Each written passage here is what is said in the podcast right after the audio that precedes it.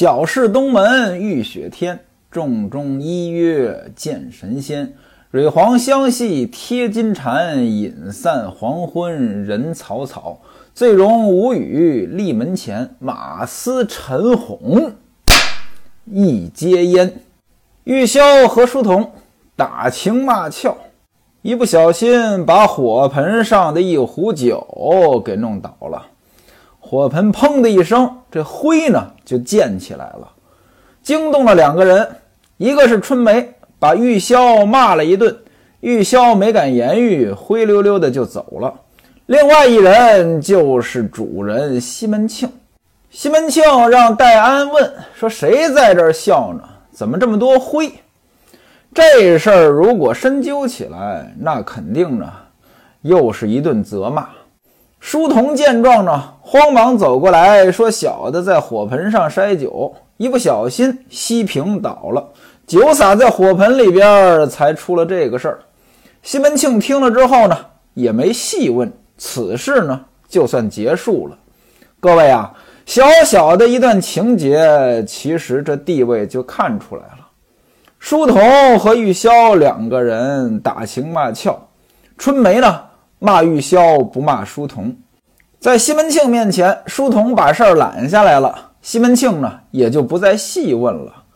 因此呢，书童的地位可能比春梅还要高。其实呢，书童也好，春梅也好，和西门庆的关系是一样的。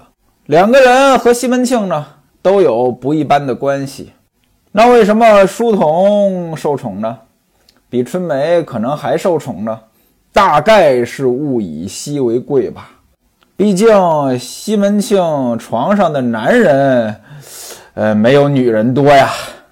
再说春梅、玉箫、迎春、兰香四个人，这四个人呢，是西门庆贴身的丫头，得宠的人，自然在外人面前呢，也高人一头。这不过节呢，有人要请这四个人。奔四的娘子听说月娘不在家，啊，就想请这四个人呢到自己家里来坐一坐，而且呢安排了很多的好吃的招待，派自己的女儿叫长儿来请这四个人。长就是长多音字，到底是长儿还是长儿呢？说书人我也不知道，咱们就叫长儿吧，啊，让他来请。这四个人是下人啊，你请下人，下人自己不敢做主张呀。这就相当于今天咱们请客，请这公司的大老板，那跟老板说一声就行了。您要请这公司的员工，员工要出去，那不得跟领导请个假吗？这四个人呢就想请假，可是呢吴月娘不在家，找谁请呢？如果说从这个女眷上来讲，此时在家的那最大的就是李娇儿，可是李娇儿呢不揽这个事儿，人家说了，我是灯草拐杖，做不得主。灯草拐杖，这拐杖它必须是硬的呀，弄根草当拐杖有什么用啊？李娇儿那意思呢，我主不了这个事儿。那他不主事儿，问谁呢？按照顺序，轮到孙雪娥了。孙雪娥就更不敢答应了，对不对？名义上孙雪娥是西门庆的小妾，可实际上，这春梅都敢欺负孙雪娥呀！您看这四个人呢想去，但是呢没人给批假条，谁呢也不敢动。这要是搁在今天，给吴月娘打个电话就行了。可是那时候不行呀！哎，四个人呢想去，又没人给假条，就在这挨着。奔四娘子左等也不来，右等也不来。掌灯以后，又安排长儿呢，再次邀请。这四个人一想啊，还得去请假。大伙儿呢，打算求李娇儿呢，找西门庆请假。兰香推玉箫，玉箫推迎春，迎春推春梅。啊，谁也不敢出这个头。春梅坐在那儿呢，纹丝儿不动，就骂玉箫。你们就是没见过世面，没吃过酒席是怎么着啊？没吃过还没见过吗？就算我今天去不成，我也不会求他。这他指的是李娇儿啊。你看看你们在这上蹿下跳的，不知道忙什么，真让我看不上。各位，您看啊，听这个话，这春梅呢也想去，但是呢又不想求李娇儿，到底是不想还是不敢？反正嘴上说的是不想，那意思呢，我敢去，我不想，你们不敢去，让我看不上。此时的迎春、玉箫、兰香呢，都已经穿戴好了。打扮的整整齐齐，就是想出门，又不敢去请假。春梅呢，坐着不动。书童看见这个奔四的娘子呢，又派长人来请，就说：“得了，我呢豁出去了，就算被爹骂两句也行，我替各位姐姐去请假。”于是呢，走到西门庆身边，福儿说道：“奔四嫂过节。”要请各位姐姐呢过去坐坐，姐姐呢让我来问问您去还是不去。西门庆一听呢说，让他们呢赶紧去，早去早回，家里没人。书童呢赶紧走下来说：“你们看，得亏我吧，我一句话你们就能去了，赶紧啊，早去早回。”春梅呢？这才慢慢的走回房中去擦胭脂抹粉化妆去了。不大一会儿，四个人结伴出行。西门庆他们此时在大门口，这不是喝酒呢吗？书童呢还替他们打掩护，特意呢把这个围屏扯了一扯，遮着他们就过去了。到了奔四家，奔四娘子看见了。哎，觉得这四位呢，就好像天上掉下来的一样，迎接进屋里。此时房中是灯火通明，早已摆好了一桌子的菜肴。啊，这个奔四的娘子呢，嘴儿还挺甜，叫春梅大姑，迎春二姑，玉箫三姑，兰香四姑。咱也不知道这一二三四是怎么排的，给各位呢施过礼。这奔四的娘子呢，礼数还挺周，还请了个陪客。这陪客是谁呢？韩回子的娘子。这样的话就是六个人啊，四个客人。春梅、迎春上座，玉箫、兰香是对席。奔四嫂还有韩回子的娘子呢，在底下打横。长儿就是奔四嫂的女儿。呃，给斟酒，给夹菜。您看啊，这就是两拨人了。西门庆他们家这帮男人呢，在喝着；在奔四他们家这帮女人在喝着。西门庆那边呢，让乐工过来呢，吹一套《东风料峭好事近》。听这名字，您就知道啊，这个是挺吉祥的歌。此时呢，后边呢给上元宵，玫瑰元宵。大伙儿呢过节吃元宵，挺应景，好吃，香甜美味，入口而化。李明和王柱呢在席前拿着乐器呢，就唱这个词儿，声音也好听啊，也是好嗓子。戴安和陈静济两个人呢，拿着很多的花炮，又叫了两个排军，打着两个灯笼，去吴大进子他们家呢来接吴月娘。此时吴大进子他们家呢，大伙儿呢也喝酒呢。见陈静济来了，大伙儿就招待呀。让谁招待呢？吴二舅啊，这个男人不能跟女人一块饮酒呀。这帮女眷此时正在明间儿这儿喝酒呢，所以呢，让这吴二舅和陈静济呢到房里边去坐着。吴大舅今天不在家，在卫里呢，他是千户啊。对吧？卫卫所就是上班呢，卫里干什么呢？看着造册呢。什么叫看着造册？造册就是花名册。那说明吴大舅呢今天是加班儿这边呢就放桌子，拿点心酒菜来招待陈静济。戴安呢走到吴月娘身边，跟吴月娘说呢：“爹让小的来接娘们回去了，请娘早些回家。”要是太晚，在街上遇到坏人，这不安全。所以呢，我和姐夫呢一块来了。吴月娘此时心里边还生戴安的气呢，生什么气呀？哎，前文书咱们说过了呀。他说戴安呢两头献殷勤，所以吴月娘呢不爱搭理他，一声没言语。吴大妗子呢一看这情景呢，把来定叫过来了，说你拿些东西给戴安吃。来定说呢，呃，酒肉汤饭呢都已经摆好了。吴月娘呢说不急不急啊，他刚来，吃什么东西啊？让他到前边站着去，等我们一会儿，我们这就起身。武大妗子呢，在旁边劝说：“三姑娘，您着什么急呀？啊，人家上门，您怪人家啊？这不过节吗？咱们姐妹之间呢，多聊会儿天儿，开怀畅饮。反正家里边呢，有他二娘，还有他姐啊，也没什么事儿。这么早就要走，显得呢，我不会招待，让别人说我。”说这话，吩咐玉大姐：“你唱个好的曲子，服侍诸位娘。”孟玉楼在旁边缓和气氛，说：“他六娘呀，很生气，说你呢不给他过生日。”六娘就是李瓶儿，李瓶儿过生日嘛。玉大姐一听这话，赶紧的过来给李瓶儿磕了四个头，一边磕头一边解释说：“之前呢给五娘过生日，我一回家呢，结果我就病了。”昨天靳奶奶把我接到这里，各位您听啊，她管吴大妗子叫靳奶奶，这称呼有问题，为什么呢？你在西门庆他们家，他是吴大妗子，此时此刻可是在吴大妗子他们家呀，对吧？那你说在吴大妗子他们家，你还能叫他靳奶奶吗？只能说叫大奶奶呀，对吧？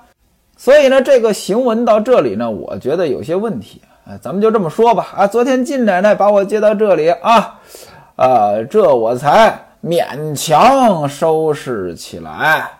啊，如果说我身体没毛病，我怎么能不给您老人家磕头呢？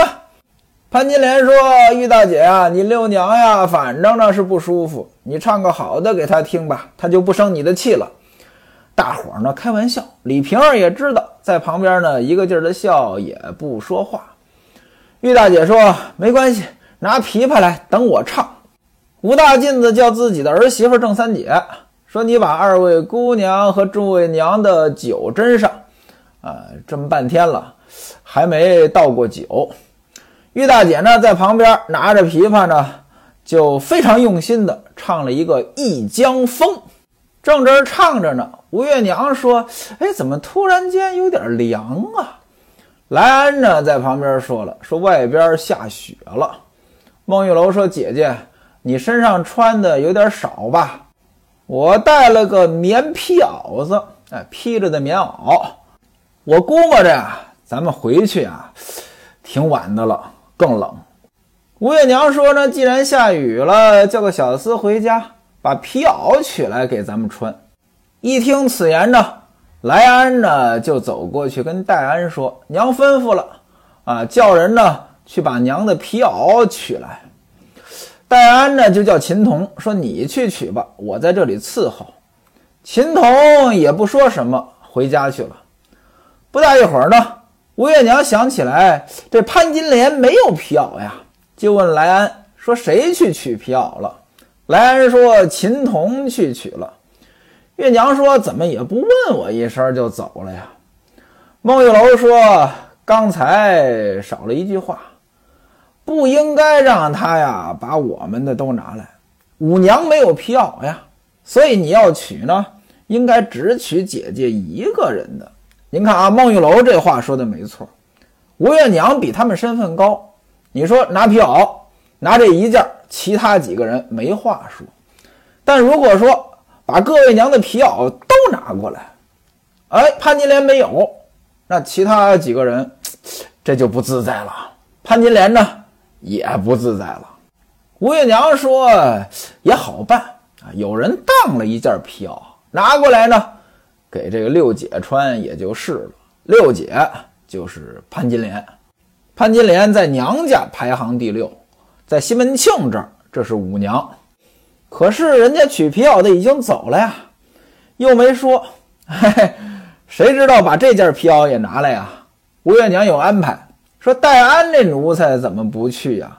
啊，让别人去，你把戴安叫过来，把戴安叫到跟前，吴月娘呢就开骂：“你这个奴才啊，让你干活你不动啊，坐谈遣将，坐谈遣将啊，坐在位子上啊，派别人，你坐谈遣将，把别人派走了，你也不问我一声啊，这么着就去了，怪不得你能做大官呢，可别累着你，你让别人去。”戴安说：“娘，您错怪了我啊！之前您要说让我去，我敢不去吗？莱安跟我说派一个人去，咱就事论事啊。这拿皮袄这事儿呢，也确实不用戴安亲自去。戴安作为大管家，吩咐个下人去拿皮袄不过分。吴月娘这不过就是找事儿，要骂戴安。接着说啊，莱安让你去，好。”莱安这小奴才敢让你去？他敢吩咐你？我们这些大老婆，我们都不敢吩咐你。看把你惯的啊！你都成什么样子了？你呀，把主子当成烟熏的佛像挂在墙上啊！这还分得出来哪是施主，哪是和尚吗？你说你动不动啊，这个两片嘴，一根舌头，你这个。献殷勤，这水平也太高了吧！啊，两边你都合适，好吃懒做，背地里瞒官作弊，你干的那事儿难道我不知道？头里你家主子没派你送李桂姐回家，你怎么也送了啊？别人替他拿着包，你还给夺过去了。刘丫头不留丫头不在你。啊，让你过来跟我汇报，你怎么不来啊？你送他吐嘴去了，让别人来。那位说什么叫吐嘴去了？其实您听书听到现在也知道，这下人到别人家里边都是有赏赐的，所以呢，呃，给别人送东西呀，或者送别人啊，到那边呢，肯定他他能落点什么呀？能吃能喝能拿，所以叫吐嘴去了啊。你送他吐嘴去了，啊，让别人进来跟我汇报，甭问呀，你算准了，我一生气要骂，肯定只骂那个汇报的人啊。你说你是不是被惯坏了？其实呢，此时戴安要是懂事儿，你老老实实的不说话，承认个错也就完了。结果呢，戴安还顶嘴，戴安怎么说的呢？说娘，您这个，这个怪我怪的，这个不是我的事儿啊啊！这肯定是话筒跟您面前胡说八道呀。这个爹看见话筒，他抱着这个毡包啊，爹跟我说让我送桂姨去，让她进来。娘，您说这丫头留不留？这丫头就是那个偷金子那丫头啊。说这丫头留不留？她根本也不在小的呀，小的能有什么用啊？各位，您都听过前文书，戴安呢，这就是狡辩，把责任呢都推给了别人。戴安这个人呢，也确实该管。吴月娘一听此言呢，更生气了。你这奴才啊，还敢跟我顶嘴？我在这里啊，我没时间跟你废话。你这奴才做事儿可做得太过分了啊！我使不动你，你跟我耍嘴，嘿嘿，看我跟不跟他说。这他是西门庆，把你这奴才的头给你打烂了。吴大妗子在旁边一看呢，这是干嘛呢？赶紧就说：“戴安呀，还不快替你娘们取皮袄去！”哎，吴大妗子这话说的在理。戴安但凡懂事，就不应该解释啊！娘，你我错了，我要替您取皮袄去，颠颠颠跑了，不就完了吗？吴大妗子呢就问说：“呃，去哪里取五娘的皮袄？”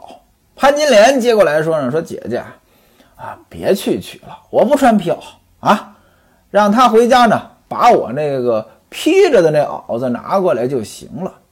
人家当的，哎，也不知道好坏。”黄狗皮似的穿在身上呢，叫人笑话，也不能常穿，以后人家不还得赎回去吗？各位您看啊，重点在最后这一句，我没有我不穿，嘿嘿，这又不是给我的。吴月娘也听出来了，说这皮袄呢不是当的啊，李治啊，李治少我们十六两银子，拿这个折的啊，当的那是王昭宣府里边的那件皮袄，那个呢给李娇儿穿了。于是吩咐戴安，皮袄在大厨里，让玉箫呢找出来给你，啊，把那个大姐的皮袄也拿过来。大姐就是西门大姐。戴安挨了一通骂，小嘴儿咕嘟着走出来。陈经济问说：“你哪儿去？”戴安说：“呢，嘿，干的就是受气的活儿啊！一遍活呢得干两遍，又得回家一趟。”走到家中。西门庆呢，此时还在大门口喝酒呢。副伙计和云主管呢，此时都已经离开了。英伯爵、谢希大、韩道国、奔四呢，大伙呢还在这喝着呢。就问戴安说：“你娘们回来了吗？”戴安说：“没有，让小的呢来拿皮袄了。”说完之后呢，就走到后边去了。之前秦童呢已经到家了，到上房里呢。找玉箫要皮袄，此时玉箫去奔四娘子他们家做客了呀。小玉坐在炕上呢，正生气呢。生什么气呀？对呀，请人家没请他呀。各位啊，其实这个事情呢，有时候做人真的挺难的。您就比如说拿请客这事儿，请谁不请谁？比如说五个人，您请了四个，这四个人当然呢吃您的好。可是那第五个人没请，那可就恨上您了，而且这恨肯定比那四个吃的好多得多，您这人情可就白做了。在办公室里也是，有时候我也为难啊，人家过年过节的给我送来的点心呀，送来的水果啊，我在办公室里到底分不分？你说都分吧，没人知我的好，大伙儿都一样，谁知你的好啊？你说要是给一部分人分吧，没分到的那个人呢，我估计这心里好受不了。这莫名其妙的可能就得罪人。你说不分吧，有些东西放我那儿，我一个人我也用不了，吃不了，尤其是鲜的东西，它就坏了。哎，有时候真的是左右为难啊！天地之间呢，做人是最难的。小玉此时呢就生气了，秦童找他要皮袄。他说了，四个淫妇今天都在奔四老婆家喝酒呢，我不知道皮袄在哪儿啊，你去他家找他们问去。秦童还真老实，走到奔四家，一进门呢，先听听里边的动静，就听见奔四嫂说呢：“大姑和三姑，哎，你们怎么酒也不喝了，菜也不吃了？是不是我们这小户人家这些东西不好吃啊？”春梅说：“哎呀，四嫂呀，我们喝够了。”奔四嫂说：“嘿，哎，怎么这可不对啊？这才哪儿到哪儿啊？这不是啊？这肯定嫌我们准备的不好呀！”转过头来对韩回子的老婆说：“哎，咱俩是邻居啊！你今天呢就是副东。什么叫副东呀？请客叫做东，副东相当于你也是请客的主人一样啊，只不过是副的。”你赶紧劝劝三姑四姑喝酒啊！替我劝劝，你别这不说话呀！你好像也是客人一样。又吩咐自己的女儿、长姐、长儿说：“你赶紧把酒斟上来，给三姑喝。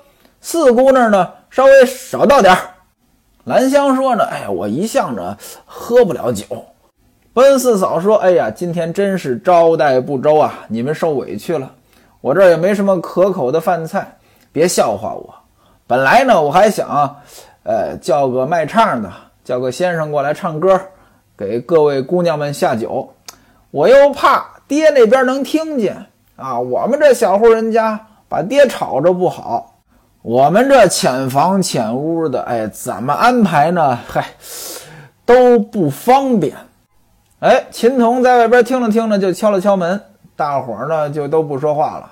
长儿就问说：“谁呀？”秦童说：“是我，我找姐姐有事儿。”开了门，秦童进来，玉箫就问说：“娘回来了？”秦童在那儿看着呢，就笑，不说话。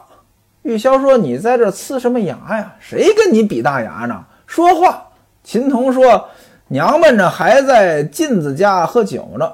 见天阴下雪呢，让我回家呢取皮袄。”让我把皮袄给他们送过去。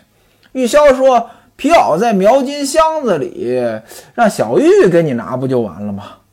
秦童说：“小玉让我来找你。”玉箫说：“嘿，这小淫妇，你听他的，他不知道是怎么着。”春梅一听呢，说：“你们有皮袄的，都告诉他，让他去拿。我娘没皮袄，我就不用操心这个事儿了。”春梅说的娘，那就是潘金莲啊，她是潘金莲的丫鬟呀。兰香对秦童说：“说三娘的皮袄呢，你找小鸾要。”迎春从腰间解下钥匙给秦童，说：“让秀春开里间门拿给你。”都搞清楚了，秦童呢又回去到上房，还有玉楼的房中，分别找小玉和小鸾，把皮袄包好拿走了。正往外走，遇见戴安了。哎，你回来干什么？大人说：“嘿，别提了，还不是因为你平白无故的，大娘把我骂了一顿好的。”让我来拿五娘的皮袄。秦童说：“我现在正打算去取六娘的皮袄。”大人说：“你拿好了，在这里等我啊，咱俩呢一块儿过去。你要是先去了，肯定大娘呢又得骂我一顿。”说这话，戴安来到上房。此时小玉呢正在炕上呢烤火，还嗑着瓜子儿。看见戴安说：“哎，你怎么也来了？”戴安说：“嘿，别提了。”受了一肚子气呀！娘说我呢，光会指使别人。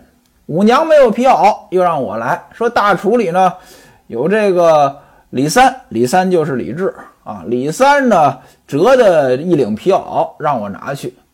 小玉说玉箫拿了李家门上的钥匙，现在呢他们都在奔四家喝酒呢，让他来拿。大人说。秦童往六娘房里去取皮袄了，一会儿就过来，让他去叫玉箫吧。啊，我也在这歇会儿，烤烤火。您看吧，戴安还是支持人呀。小玉一听这话，把炕头让出来，并肩相挨，和戴安一起烤火。